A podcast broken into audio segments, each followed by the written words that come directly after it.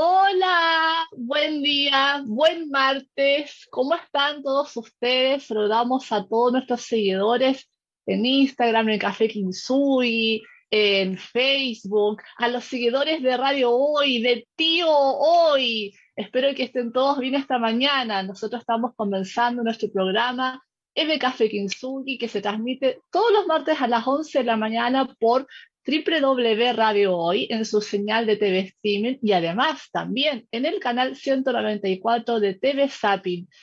Háganos sus, preguntas, déjenos sus mensajes, sus comentarios por inbox en Instagram, arroba Café Kinsugi. De esa manera nosotros vamos construyendo nuevos capítulos para ustedes que esperamos que sean de su interés. ¿Cómo estás hoy, Julio César? Muy, muy bien. Eh, comenzando otro martes acá en el Café Quinsuye, le mando un abrazo grande a nuestros seguidores de Antofagasta, de San Pedro de la Paz, de Concepción, de Viña, de Valparaíso, de Concón, bueno, por supuesto de Santiago, de Arica, de Iquique, de Quito, de Perú, de donde más nos ven, Colombia, de México. España, de México. Así que un abrazo, de Argentina también, no nos olvidemos. Así que, bueno, quería comenzar esta semana noticiosa en, cuanto a la ciencia y creo que este va a ser uno de los temas que va a revolucionar y esperemos que sea la gran revolución del 2022 de las buenas noticias de la salud. Y es que un tumor desaparece en 12 pacientes tras exitosa terapia contra el cáncer. Esto es increíble. Yo quiero leer un poco o contarle un poco cómo ocurrió esto, porque había una paciente que fue la paciente número uno que empezó con esto, que fue Sacha Roth, que recuerda que estaba esperando la llamada telefónica muy agitada en la noche de viernes, pues, ahí en Washington, D.C., para empacar para irse a Nueva York, para hacerse eh, programada para hacerse una radioterapia por el cáncer de recto, cáncer colonorrectal. Pero la llamada telefónica de Sacha Roth fue cambiada porque la llama Andrea Sersek, oncóloga médica del, y aquí tienen que escuchar esta palabra clave, Memorial Sloan Kettering Cancer Center, el MSK. Es el que va a estar sonando a cada rato, que cambió todo, dejando a Sacha, a la paciente con cáncer, atónita y extasiada. Estaba tan feliz. La doctora Sesech le dijo a Sacha, que tenía 38 años, que sus últimas pruebas no mostraron evidencia de cáncer, después de que Sacha se sometió a seis meses de tratamiento como la primera paciente en un ensayo clínico que involucraba inmunoterapia en el MSK, según relata un comunicado publicado por el Centro Médico. La inmunoterapia aprovecha el propio sistema inmunitario del organismo como aliado contra el cáncer. El ensayo clínico del MSK estaba investigando por primera vez si la inmunoterapia por sí sola podía vencer al cáncer de recto, que no se había programado para otros tejidos en un subconjunto de pacientes cuyo tumor contenía una mutación genética específica. Y así fue como la doctora Serchet nos, abre en esta, en esta revolución, porque esto siguió con otros pacientes y la tasa de respuesta a Chen Hui y radioescucha fue de un 100%. Estos mismos resultados notables se repetirían para 12 pacientes más, contando este ensayo clínico en el MSK para el cáncer de recto, con una mutación particular. Si bien es un ensayo pequeño, señalan ellos, hasta el momento los resultados son tan impresionantes que se publicaron en The New England Journal of Medicine y se presentaron en la reunión de oncólogos clínicos más grande de Estados Unidos en junio de 2022. Sí, ahora, recién ahora. Reciente. Sí, esta es una maravillosa noticia. En todos los casos, el cáncer de recto desapareció después de la inmunoterapia sin necesidad de los tratamientos estándares de la radiación, la radioterapia, la cirugía o la quimioterapia. Y el cáncer no ha regresado en ninguno de los pacientes que han estado libres de cáncer por dos años. Esto también abre otra puerta, una ayuda potencial para otros tipos de cáncer. A medida que continúa el ensayo de cáncer del MSK, el doctor Díaz, que también es parte del equipo, dice que espera que sea la punta del iceberg. Explica que estamos investigando si este mismo método puede ayudar a otros cánceres en los tratamientos que a menudo alteran la vida y los tumores puedan ser MMRD. Actualmente estamos inscribiendo pacientes con cáncer gástrico, de estómago, de próstata y de páncreas. ¿Qué te parece esta noticia? Hoy está una noticia fantástica, súper revolucionaria por lo que entiendo, eh, por lo que estabas diciendo, el, ensayo ya lleva tiempo, o sea, ya tenemos, hay pacientes, 13 pacientes, por, eh, en el fondo, están hace dos años con mejora. Eso es fantástico. Claro. Fantástico, fantástico, fantástico. Oye, eh, el, el, tema de hoy es un tema re entretenido, súper entretenido. Es un tema que habla de, yo creo que algo que nos apasiona a la mayoría de, los, de nosotros los seres humanos, la música. Y la música ha estado siempre en nuestras vidas desde que somos bebés hasta edad adulta, desde canciones de cuna, canciones de aprendizaje, canciones de nuestros grupos favoritos bandas sonoras de nuestras películas. Uno de pronto se pone a escuchar las bandas sonoras, solamente bandas sonoras de las películas y se te paran los pelos de cuando escuchas concentradamente aquello. Siempre están en fechas importantes como nuestro cumpleaños, obvio, nuestra fiesta de fines de año, la fiesta de fin de curso del colegio, las bodas, siempre hay una canción para cada momento, una música, por lo que es innegable que existe una conexión mágica entre la música y nosotros.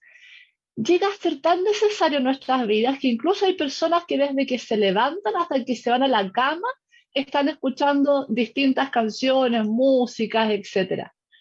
De hecho, hay incontables investigaciones que han notado que la experiencia musical puede influir en las emociones a través de la música las personas alteran su estado de ánimo, se adaptan a la emoción actual, se consuelan, alivian el estrés, satisfacen necesidades psicosociales, validan, también es un buen validador de un grupo o celebran eventos sociales y rituales.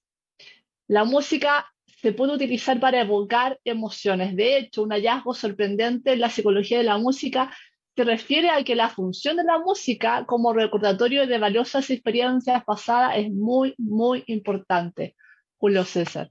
Podríamos estar haciendo muchos programas de la música porque es un tremendo tema, pero creíamos que para la fanaticada de la radio hoy habría que, había que hacer esto. No podíamos no, pasar desde la psicología una mirada, por lo menos esta una primera mirada desde la música. El gran filósofo Nietzsche dice que la vida sin música sería un error veamos un poco, yo trabajo con música, a mí la música es parte de mi vida. Yo, ¿Ustedes tienen su banda sonora de su vida?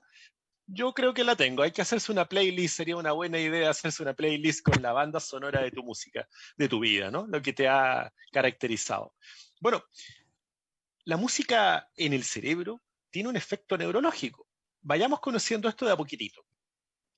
Resulta que la música es como que despierta nuestro cerebro, lo estimula y al cerebro como que le puede parecer placentero, ya que cuando estamos escuchando música, nuestro cerebro libera una sustancia llamada dopamina, de la cual ya les hemos hablado sobre su efecto en el circuito del placer y la sensación de felicidad. Es más, cuando la música es de nuestro agrado, aumenta la relajación y con ello podría favorecer incluso la concentración, que yo creo que es lo que me pasa a mí, ¿eh? cuando me pongo ahí a leer, a estudiar, a escribir. De ahí muchas personas estudian o trabajan escuchando la música en, el trabajo, ¿no es cierto? Algunos con música y se pelean, no, me toca a mí, cambia la música, qué sé yo, tu playlist ya me tiene aburrido, este está bueno, vamos construyéndolo. Ahí se van repartiendo. O al entrar a un local también hay cierta, uno dice, oye, este lugar me gusta esta tienda porque tiene como onda, me gusta la música, como que me interpreta. Hay música justamente para que nos sintamos bien o relajados. O cuando vamos al dentista, esa música típica de dentista sí que nos relaja. ¿ah? bueno, esa es la idea, se supone, ¿no? Es difícil relajarse en una cita al dentista. Cuando escuchamos nuestra música favorita, esta nos activa y nos vienen ganas de bailar, de saltar, nuestro cuerpo responde, acordémonos de las tribus africanas, nuestros movimientos se aceleran o intentan ir al ritmo de la música, lo que favorece la reducción de la ansiedad y el estrés de un modo importante. La música también afecta a nuestro estado de ánimo puede llevarnos a sentir música, eh, a sentirnos alegría, energía. También, ojo acá, aquí pedí un frenazo, pero también puede llevar a sentirnos estados distintos, estados como la tristeza, la evocación, la nostalgia. Eh, como el bossa nova, que tiene esta saudade, ¿no es cierto? Esta nostalgia, esta alegría triste. Esto porque la música nos ayuda a evocar recuerdos o vivencias que incluso a veces se nos habían olvidado y la canción nos dice, uy, qué lindo momento. hace tanto que no me sentía así. Y me trae ese momento, esa evocación que a veces es agradable, pero también puede ser adversa. Claro, a veces puede ser triste.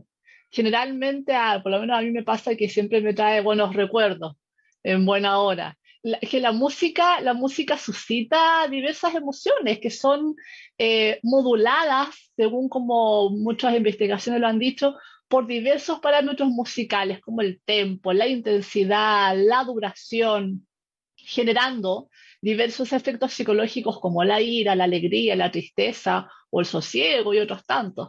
Las emociones que surgen al escuchar la música también son frutos de nuestras propias experiencias personales, pero a su vez también se ha visto que en realidad es un placer universal no solo evocan recuerdos, sino que además se, vivencian manifestaciones corporales como un estremecimiento o, una alteración del ritmo cardíaco. La emoción corporal eh, es como un diálogo, una comunicación no verbal entre el oyente y la música o el emisor. El placer que provoca regula comportamientos afectivos, como pensemos cuántas veces hemos sentido la necesidad de escuchar música para relajarnos o para divertirnos, o cuando los padres le cantan a sus bebés canciones de cuna para que se relajen y se van relajando y se van quedando dormidos. Según Emmanuel Vigant, que es profesor e investigador del Instituto de Investigación y Coordinación Acústica, Música de París y del Laboratorio de Estudios del Aprendizaje del Desarrollo, desarrollo de Billón, titular de la Cátedra de Música, Cognición y Cerebro, Cerebro en la Universidad de Francia. Tiene el libro eh, Emanuel Vigal, así que lo pueden buscar. Y él establece, él dice que nuestro cerebro establece un puente entre el sonido y la emoción. Por eso es que la música nos hace vibrar. Y explica muchas cosas, explica que la ciencia eh, ha, logrado, ha logrado muchos avances y de esa manera ahora se puede seguir incluso el camino del sonido desde el oído hasta el cerebro y ver gracias a resonancias magnéticas los efectos producidos por los sonidos, donde ahora es posible comprender gracias a estos estudios que la música modifica los mecanismos bioquímicos del cerebro. Activa, por ejemplo, la producción de dopamina, que es el, neurotransmisor que tú mencionabas, esencial para el funcionamiento del cerebro porque contribuye a su plasticidad y nos hace vibrar cuando escuchamos esta música que nos agrada o que a veces puede traernos recuerdos no tan buenos. Al estimular la plasticidad cerebral, según Edmund, la música restaura nuestra red neuronal. Puede actuar en casos de traumatismo cráneo-encefálico, enfermedad de, eh, de eh, Parkinson o incluso afasia las personas que ya no hablan pueden empezar a cantar. Los enfermos de Parkinson redescubren el placer de bailar, mientras que los enfermos de Alzheimer pueden comenzar a recordar mediante la melodía escuchada en el pasado, puede reactivar esas memorias asociadas a estas, a estas melodías. Otro descubrimiento de la neurociencia, la música, al curar las neuronas, protege contra el envejecimiento y el daño cerebral. La música nos explica, fortalece la memoria y las reservas cognitivas que son invaluables para combatir los defectos del envejecimiento normal. Y la música, en particular el ritmo, a veces devuelve la voz a quienes la han perdido también parece mejorar ciertos trastornos cerebrales asociados con la dislexia, así como las habilidades lingüísticas de los niños sordos. Y la música definitivamente eh, nos explica este experto, cambia de estado, nos cambia de estado. Si bien sigue siendo un medio sin precedentes para eh, experimentar emociones intensas, se estudia cada vez más como un remedio potencial para diversas enfermedades.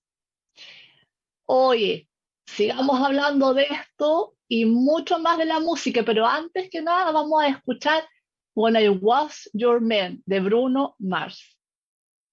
Estamos de regreso después de escuchar esta hermosa canción que si escuchan, si ponen atención en la letra, es una letra romántica, de penas, de amor, terrible, es preciosa. Pero antes que continuemos, saludemos a Instituto Kinsugi, nuestro auspiciador. Psicoterapeutas expertos en trauma psicológico y MDR. MDR es una terapia psicológica de tercera generación basada en evidencia científica, orientada al tratamiento psicológico del trauma. Haga sus reservas por WhatsApp al más 569 37166362. Julio César. Eh, quería continuar hablando de otra investigadora que me encanta y la traemos porque creo que ella derriba varios mitos y la música puede ser una tremenda herramienta para mejorar nuestra calidad de vida, independiente del momento en que nos encontremos. Hablo de Isabel Pérez, no es Pérez, ¿ah? es Pérez, una destacada científica y neurocientífica canadiense especializada en la neurocognición de la música.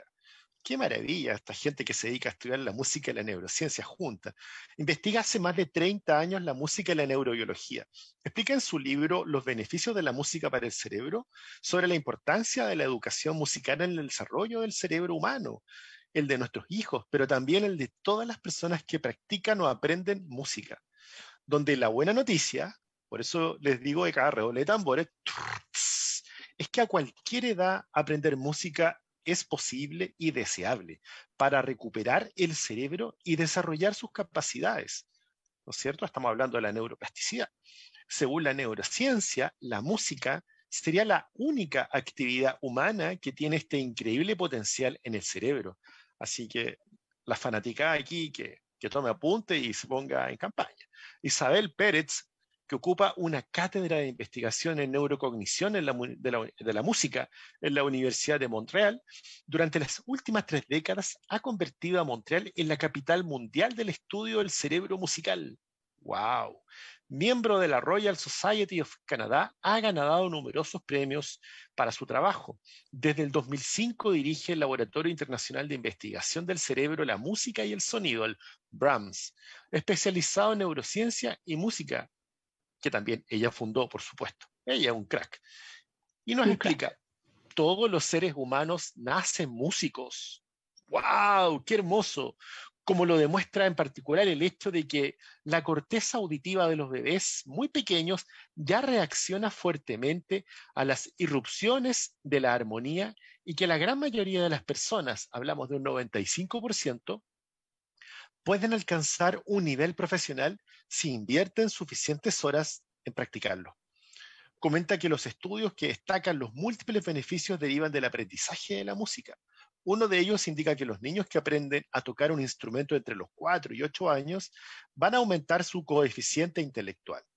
Otro que los estudiantes de secundaria que participan en una banda de viento, ¿no es cierto?, instrumento de viento, coro o conjunto de cuerdas, obtienen mejores resultados en algunas asignaturas como matemáticas y biología. Y una tercera muestra que hacer música en grupo, como cantar en un coro, nos hace más altruistas. Claro, era que no, aquí con la sinfonía coral, todos llorando, ahí todos abrazándose. Vamos a ser hermanos, dicen. ¿Qué te parece? Maravilloso. Yo hubiese sabido esto antes, o, o, mis padres hubiesen sabido esto antes, a lo mejor me hubiesen estimulado con más música y a lo mejor me habría ido mejor en matemáticas no sé. Pero bueno, estábamos escuchando a Bruno Mars con When I Was Your Man, que yo les decía que es una canción preciosa a mi parecer, por supuesto. Pero, y esta es una de las canciones que está en la lista de las 50 canciones más tristes de la historia. Pero Harry Whitchell, eh, que es un científico británico, en febrero de este año, motivado por descubrir cuál es la canción más triste de la historia, realizó múltiples investigaciones y midió el ritmo cardíaco de los oyentes a los que fue exponiendo a distintas canciones y fue midiendo entonces su respuesta al ritmo cardíaco, la respuesta respiratoria y la temperatura de la piel cuando iban escuchando distintas melodías. Y descubrió que la canción más triste de la historia, según su investigación, sería The Drugs Don't Work de la banda The Verb.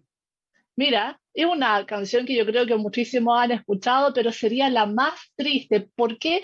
Porque muchas personas habrían reaccionado fisiológicamente a esta canción como algo triste. ¿Qué tal? Bueno, por lo menos me, gusta también que sea una canción triste que también diga que las drogas no funcionan. Ah, porque ese es el tema en español de la, de la canción del grupo The Verve. Eh, Exactamente. Sí, bien cortita la letra, pero yo creo que la melodía, la música, el contenido, el contexto, la conceptualización es la que te va generando el todo. Bueno, y cuando uno la traduce se encuentra ahí con, este mensaje que es re importante. Y ahí esto nos va haciendo algunas interrogantes, ¿no es cierto? Las buenas preguntas son las que nos hacen un poco ir viendo qué pasa con esto de la música y el cerebro. ¿Por qué a las personas nos gusta tanto la música triste? sí, ¿no es cierto? Bueno, el gran Aristóteles fue el primero en hablar del concepto de catarsis. La catarsis sería un estado de purificación emocional y mental producida por la vivencia de la tragedia griega, de este origen del teatro, ¿no es cierto? Posteriormente, este término de la catarsis fue empleado por el padre del psicoanálisis Sigmund Freud, quien llamó al método catártico al trabajo terapéutico centrado en la expresión o la rememoración de una emoción o de un recuerdo reprimido, lo que generaría un desbloqueo que supuestamente haría mejorar al paciente. Entonces, esto de la música triste por ahí podría ir, ¿no? La clave estaría en la empatía, en este proceso por el mm. cual podemos llegar a comprender y sentir lo que otra persona estaría experimentando al mismo tiempo, ¿no es cierto? Tristeza, agonía, melancolía, emociones con las que empatizarías. Escuchar música triste puede evocar una preocupación empática en aquellas personas con una fuerte disposición a esta característica personal. Para algunos, entonces, la música triste en realidad profundiza y amplifica los sentimientos de dolor y pérdida, emociones que están conectadas con la historia y con recuerdos personales. En cambio, a otros, porque no podemos generalizar, a otros, la música triste les provoca una sensación de melancolía, este tipo de sentimiento que uno mismo puede experimentar en un día lluvioso o después que haya perdido, no sé, tu equipo de fútbol favorito. El tipo de experiencia más curiosa es la sensación de que algo te está conmoviendo. Según varios estudios, eh, el origen de nuestra fascinación por la música triste estaría en esta experiencia que puede ser un poco difícil de describir con palabras, pero que suele ser intensa y también placentera. Sin embargo, parece que no todo el mundo es capaz de experimentarla. Entonces, ¿quiénes lo harían? Intuitivamente, lo lógico sería pensar en que quienes sienten mayor empatía tendrían mayor facilidad para conmoverse más fácilmente con la música triste. Claro, y desde ahí podemos preguntarnos por qué cuando nos sentimos deprimidos preferiríamos escuchar justamente este tipo de música triste. Y, bueno, la música constituye un estímulo efectivo para provocar respuestas emocionales que se ven reflejadas en los cambios fisiológicos y cognitivos de nosotros los oyentes. Varios especialistas en música, neurociencia y psicología de la música han investigado acerca de esta relación entre la música y las emociones. Y, y, coincide entonces esto de que las personas que son sensibles, dispuestas a empatizar con las situaciones más adversas, de desgracia de otras personas, tendrían esta tendencia a eh, esta música triste, que de alguna manera se verían como recompensadas en este proceso. Y esto ocurriría en parte porque hay muchas teorías, ¿no? Por una, por una parte, la, la, teoría habla de que hay una recompensa que podría ser bioquímica. Todos experimentamos la sensación de alivio y serenidad después de llorar a gusto. Esto se debe por un cóctel de sustancias químicas provocada por el llanto. Una teoría reciente propone que incluso una tristeza ficticia sirve para engañar nuestro cerebro y desencadenar una respuesta endocrina de este tipo, destinada a aliviar el dolor mental que implica una pérdida real. Esta respuesta está provocada por hormonas como la oxitocina y la prolactina, que en realidad despertaron en nosotros sentimientos de comodidad, ternura y un suave placer. Esta combinación de hormonas probablemente sea particularmente potente cuando se elimine la pérdida real y la tristeza de la cantidad, lo que a menudo se puede con la tristeza que induce la música. También es posible que el efecto sea principalmente psicológico. Aquellos que se permiten sumergirse emocionalmente en la música triste simplemente están ejercitando todo su repertorio emocional de una manera que es gratificante en sí misma. La capacidad de comprender las emociones de los demás es crucial para navegar por el mundo social en que vivimos y por lo tanto es probable que ejercitar esa capacidad sea gratificante debido a su importancia evolutiva, Julio César. Sí, Bueno, ¿y qué efectos produce en el cerebro al escuchar la música triste? Un estudio realizado por científicos alemanes demostró que la música triste genera patrones de actividad y pensamientos introspectivos en nuestro cerebro, los que podrían contribuir a potenciar las capacidades como la resolución de problemas, la creatividad e incluso combatir enfermedades neuropsiquiátricas como la depresión. Muchos se inspiran con la música triste y escriben muy bien. Te fijas, acá está un poco lo que dice el estudio. A nivel neuroanatómico, los estudios de neuroimagen ha mostrado que la música puede modular la actividad de estructuras límbicas y paralímbicas, estamos hablando de emociones, es decir, estructuras especialmente involucradas en la iniciación, generación, mantenimiento, finalización y modulación de las emociones, lo que sugiere que diversos estímulos musicales podrían regular las emociones a través de la influencia que ejerce la música sobre la activación neuroanatómica vinculada a la emoción. Estos hallazgos serían el sustento teórico para avalar tratamientos con música en desórdenes afectivos como la depresión, la ansiedad o el estrés postraumático, ya que son trastornos en parte relacionados con la disfunción justamente de esas estructuras límbicas emocionales, como la amígdala, y paralímbicas, como el córtex órbito-frontal. La regulación emocional podría involucrar entonces tanto la mantención y el realce de la emoción, como también inhibir o suprimir, implicando tanto estrategias adquiridas como de automanejo emocional. Bueno, vámonos a la tanda comercial y mientras tanto déjenos sus preguntas a ver qué tanto les interesa este tema de la música. Nos vemos al regreso. Y regresamos al Café Kinsuyi. Me quedé pensando, ¿cómo sería la vida sin música, como decía Nietzsche? Yo no me la imagino, qué terrible. No me lo imagino. Bueno, pero para continuar con el programa de hoy del Café Kinsuyi, queremos saludar antes a nuestro auspiciador Instituto Kinsuyi, psicoterapeutas expertos en trauma psicológico y EMDR. EMDR es una terapia psicológica de tercera generación basada en evidencia científica orientada al tratamiento psicológico del trauma haz tus reservas al WhatsApp más 569-5634-5078 y más 569-3716-6362. El trauma se puede superar. Bueno, y continuamos con el café Kinsui, Chanhuey. Así es, fíjate que quería contarles que en mayo de este año se publicó un estudio realizado por Satoshi Kawase, PhD en psicología de la Universidad de Kobe Gakuin, Japón. El estudio consistió en medir el estado de ánimo de los padres, escuchen, de los padres que asistieron a las clases de música de sus hijos pequeñitos entre 1 a 3 años. Para determinar su estado de ánimo se los evaluó antes de la clase, después de la clase y un día sin clases de música. Y los resultados son muy interesantes. Los resultados sugirieron que las lecciones grupales de música para los niños, para sus hijos, beneficiaron el estado de ánimo de los padres, reduciendo su ansiedad.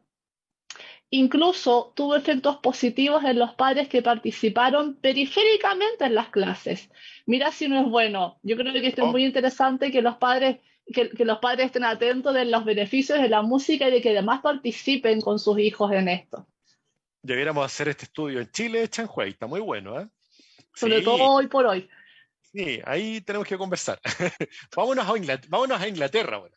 Un estudio publicado recientemente en enero de este año, está recién salido también del horno, por Konstantin Sedikis, PhD, profesora de Psicología Social de la Universidad de Southampton, Inglaterra, junto a su equipo de colegas, mostró que la nostalgia evocada por la música confiere beneficios psicológicos relativos a fomentar la conexión social, aumentar la autoestima, inculcar un sentido de juventud, elevar el optimismo, mejorar la inspiración y en el ámbito existencial fortalece el sentido de la vida.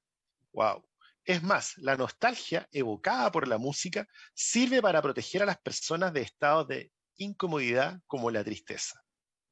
¿Qué tal? es maravilloso y creo que hay que, ir anotando esto, estas investigaciones. No es menor. Hay otro estudio, no, no es menor. Hay otro estudio que lo hizo Lund Hell de la Universidad de Investigación eh, Psiquiátrica de la Universidad de Aalborg, Dinamarca. Este se realizó el año pasado, en 2021, junto con otros investigadores, por supuesto, el, del estudio Música, Sueño y Depresión, un estudio de entrevista.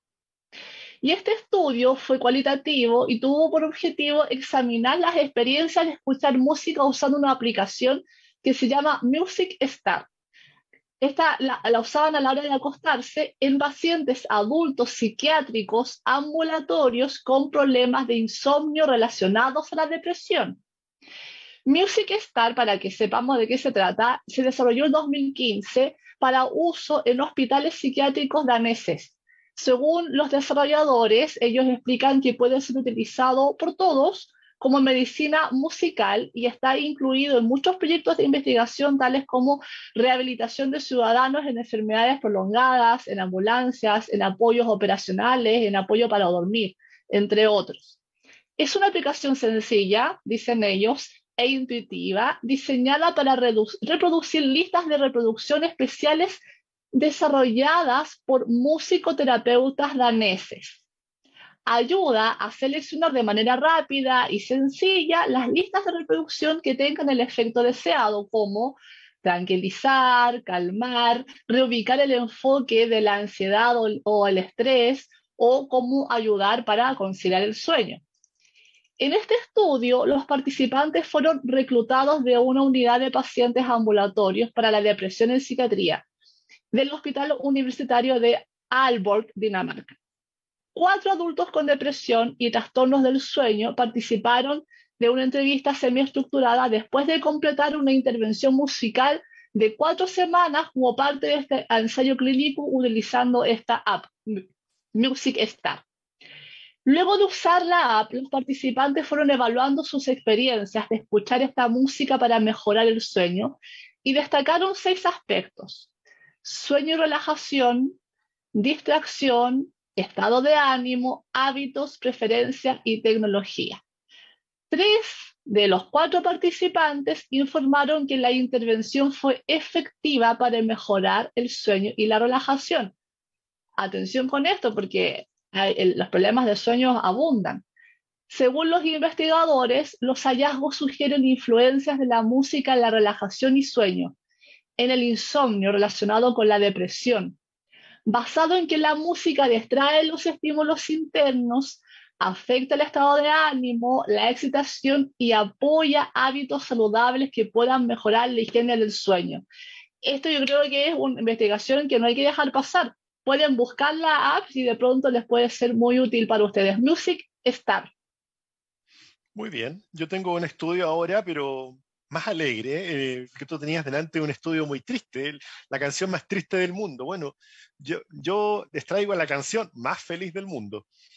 A pesar de que cada persona posee gustos musicales, tú lo señalaste en relación a Bruno Mars, por ejemplo, eh, Jacob Jolliffe, un neurocientífico cognitivo de la Universidad de Groningen en Holanda, se propuso investigar una gran variedad de canciones para poder determinar cuáles son las canciones más felices del mundo. Así que ideó una fórmula para calcular la felicidad que produce una canción. Realizó una encuesta entre 2.000 personas y examinó los temas con puntuaciones más altas en cuanto a pulsaciones por minuto, ritmo, el análisis de las letras y la temática. Aquí fueron otras las variables para medir, ¿te fijas? El patrón fue muy claro. El tempo promedio de una canción para sentirse bien de 140 a 150 pulsaciones por minuto. Fue sustancialmente más alto que una canción pop promedio, donde el ritmo promedio es de alrededor de 118 pulsaciones por minuto, señaló este especialista. Letras felices, un buen tiempo, un buen tempo y un buen ritmo son las claves, según este neurocientífico de un hit feliz. ¿eh? Habiendo determinado entonces la combinación perfecta, Jolil desarrolló el top 10 de las canciones más felices de los últimos 50 años, para que estén acá todos los millennials, todas, ¿eh? y la canción más edificante de cada época. Con estos cálculos, la canción que lideró el ranking y ganó por sobre todas fue, esta le va a gustar a mi mamá, Don't Stop Me Now, del grupo Queen, del disco Jazz de 1978. ¿Qué te parece? Me encanta, además a mí me encanta esa canción. Qué entretenido. Y fíjate cómo lo van midiendo, que lo van midiendo a partir del ritmo promedio de pulsaciones que uno va en el fondo evidenciando. Es, una, es un estudio eh, fisiológico de cómo nuestro cuerpo responde a estos estímulos. El cuerpo ya bueno, lo ¿Y podríamos escuchar esa canción? Sí, por supuesto, escuchémosla. Vámonos a escuchar Don't, Stop, Me Now. Pónganse felices. Queen. Bueno, estábamos escuchando un temón. No sé ustedes, Julio César, pero yo escucho esta canción y me dan como ganas. Sí, se paran los pelos, las 118 pulsaciones como, se suben acá. Se sube, como que te dan ganas de saltar. A mí en general la música me dan ganas de bailar y saltar. Como que a mí me entrega energía. Ahí ven ustedes qué es lo que les sucede a cada uno. Oye, hay otro estudio que es re interesante. Jan Nicholson PhD de la Universidad de Griffith, Australia. Es directora del Centro Judith Lumley de la Universidad La Trobe, quien dirige estudios multidisciplinarios para detectar los determinantes de la salud mental entre padres e hijos. Jan Nicholson es una crack, hace un montón de estudios justamente para ir eh, buscando y encontrando maneras de poder ayudar a las familias en los vínculos reportó en el 2008 un estudio que consistió en una intervención de música terapéutica grupal de 10 semanas para padres e hijos en situaciones difíciles. Se realizaron sesiones diseñadas para padres de niños eh, recién nacidos hasta 3 años, que incluían canciones de saludo y despedida, canciones de acción, de movimiento, que, que fueran como activadoras, ¿no? Lo que dio por resultado una mejoría en el comportamiento social de los niños y, mejor aún, dio por resultado una mejoría en la crianza de los padres, favoreciendo este vínculo primario de apego que tú y yo siempre tanto hemos hablado. Soy, me hago más fan de la música de lo que era antes con todos estos estudios. Ojalá que a todos les pase lo mismo, Julio César. Bueno, estamos hablando de, neurocognición, de música y también de musicoterapia. ¿ah? Y acá eh, no es psicólogo, pero Miguel de Cervantes, el, autor, el gran autor de la literatura hispanoamericana, dice, la música compone los ánimos descompuestos. ¡Wow! O sea, lo dijo todo. Eh, tenía que ser Cervantes. Desde la reducción del estrés, pasando por la estimulación cerebral hasta la regulación de los ritmos corporales, la musicoterapia tiene una influencia positiva en el ser humano. Los beneficios de la música, como hemos visto, son tan altos que se trabaja con ella en distintas terapias. Por ejemplo, en medicina se utiliza para tratar enfermedades como el Alzheimer, ¿no es cierto? Porque evoca ciertas cadenas de recuerdos que estimulan que la persona, incluso aunque haya perdido grandes cantidades de memoria, pueda recordar canciones y sentirse anímicamente mejor. El autismo, demencias en general y personas con VIH. Gracias a la variedad de respuestas que produce la música en el plano cognitivo, comunicativo, físico, psicológico, sensitivo, trascendental, la musicoterapia tiene influencia controlada, entre otros, sobre la motricidad, ¿no es cierto? La motricidad, la memoria, la atención, la creatividad, la capacidad de verbalizar, la potencia de los sentidos, la propiocepción, la reducción del estrés, la ansiedad, lo hemos dicho, la estimulación cerebral. La participación de pacientes en sesiones de musicoterapia implica el trabajo creativo y expresivo a través del cual se produce un desarrollo de la capacidad simbólica en la que las personas logran autoafirmarse, autorreconocerse y potenciar su vitalidad.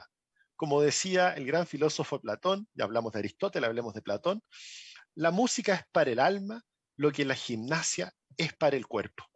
Me encanta, me encanta realmente lo que dijo Platón. Así que Chenwei, no sé si tú quieres despedirte, pero yo me voy ahora a escuchar mi mejor playlist. Vámonos todos a escuchar mi, mejor playlist, creo yo. Eh, incorporen la música a sus vidas, va más, allá de simplemente escucharla.